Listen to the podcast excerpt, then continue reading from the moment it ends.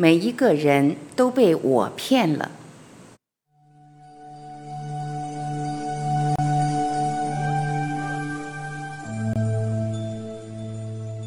值得每个人去问的一个问题是：假如我体是一个虚的架构，为什么会让我们感觉那么真实，而且还让我们认为需要透过修行来把它消失？其实，我可能是我们这一生来最难解开的悖论。每一个人都被他骗了。我们人类的逻辑是在一个局限的层面才可以运行。它是透过不断的比较和对照才可以运作，也才可以支持自己。假如不在一个相对的范围内进行对照，我们也不可能产生一个机制叫做逻辑，更没有一种特色叫做理性。到这里，我相信我们都可以听懂，可以接受。但我们通常不会想到，所有的比较和对照都只是从一个点出发的结果。这个点就是前面所讲的我体、我结、我念，也就是我。这个点本来是以我们的身体为中心，而从这个身体衡量一切，进行比较。就这一点而言，人类和所有的动物其实没有两样。从这个身体，我们也自然延伸出各种区隔，甚至隔离。就连小婴儿或动物，也可以突然懂得。自己这个身体和别的身体以及环境里的其他东西好像有所区隔。这个身体会饿，会想休息，会不舒服，也就不断的创建我的观念，而这个我会强化身体的界限。透过不断定义这个界限，我们也不断强化这个个体性。只要谈到我，其实和身体的界限是分不开的。而周边的东西更是要透过我的感触才可以被衡量，你他是透过我的比较才有的，这种种机制让个体性越来越坚固，也就是认为我有一个体，而这个我体和别人的体是分开是不同的。我们再仔细观察，没有一个经验，没有一样我们可以体验、可以知觉到的，不是隐含着我。反过来，假如不是站在我的角度在想、在说、在动、在吃、在看、在体会、在休息，也没有经验好谈。人类发育的过程和动物的不同在于，人类不光可以创建我和周边的关系，而且随时有一个时间的观念，让人类不只有身体，还发展出一种更抽象的存在。我们不只是一再的重复过去。也不停地把过去投射到未来，而竟然将现在变成这两个虚拟架构间的过渡状态，让我们随时都不在，随时都在别的哪里或别的虚的境界。我们没有想过，过去最多只是念头，未来更是要透过每一个瞬间所带来的现在，才可以点点滴滴活出来。甚至就连这么一点一滴累积的未来，都一样是虚构的信息。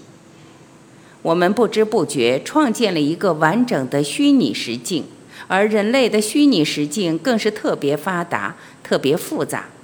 现代人普遍觉得处处不适应、不对劲，这种感受最多也只是隐约反映了我们内心对这个虚拟实境的观感。就好像我们内心深处其实知道眼前的现实是虚的，只是我们透过头脑和五官始终不肯承认这个事实。我们肯定了时间是真的，我们的界限也从身体扩展到更深的层面，而被我们称为身心。接下来，身心、小我和个体性根本分不开。也就这样子，我们随时体会到的现实，其实已经不是真正的现实，而是透过头脑的加工把它复杂化。我们想不到，透过我们认为理所当然的喜欢、讨厌、爱或不爱，竟然可以产生数不完的烦恼、委屈、难过和受伤。身心、小我和个体性变得分不开。我体不光活了起来，还可以投射到别的空间、别的哪里，甚至他会拿当下正在进行的行为来筹备或克服想象中的未来。这不是人类才有的本事，很多动物也有。举例来说，狗会把骨头埋起来，留着以后再吃。杀人鲸会教幼鲸猎食，用复杂的团队合作去围捕猎物。这些演变就像从一个身体非但延伸出一个虚的我体，还更进一步再从我体扩大出一个群体、社会体、民族体。这样的程序也可以称为演化。我们自然会认为这样的演化是理所当然的过程。不光我体被当作真的，还被赋予某种更广的角色，来强化竞争力、抬高地位、提升个体的生存。在这样的前提下，我们很少停下来去观察我加工的机制，也就是透过我所加上的调整、延伸、扭曲、占领。我就像是全部相对意识的根，从这个我根延伸出我们这一生可以得到的全部认知。无论是一朵花、一颗石头、一个念头，甚或一个理想，乃至于领悟，其实都离不开我根。正是透过我的扭曲、加工、变化、错觉种种机制，我们才把整体局限到一个范围，并且称这个小范围为人间或是人生，甚至我们会认为这人生、人间是唯一的真实。可惜的是，这个加工的机制，因为随时在创建自己。别忘了，全部的对照都是随时和这个我体做比较，随时在运作。我们反而体会不到它，我们更不可能想到，就连看到别人、你、他存不存在，也是靠我。没有我，其实也没有别人。当我们指出你、他的时候，并没有注意到。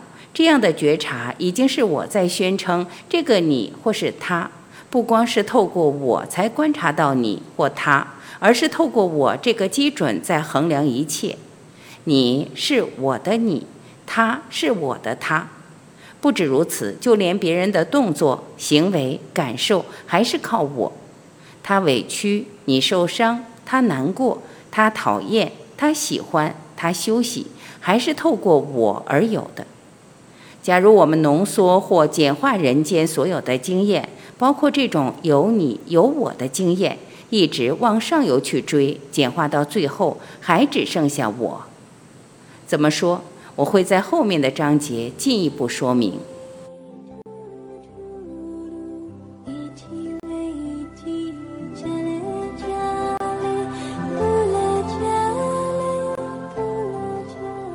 感谢聆听。我是婉琪，再会。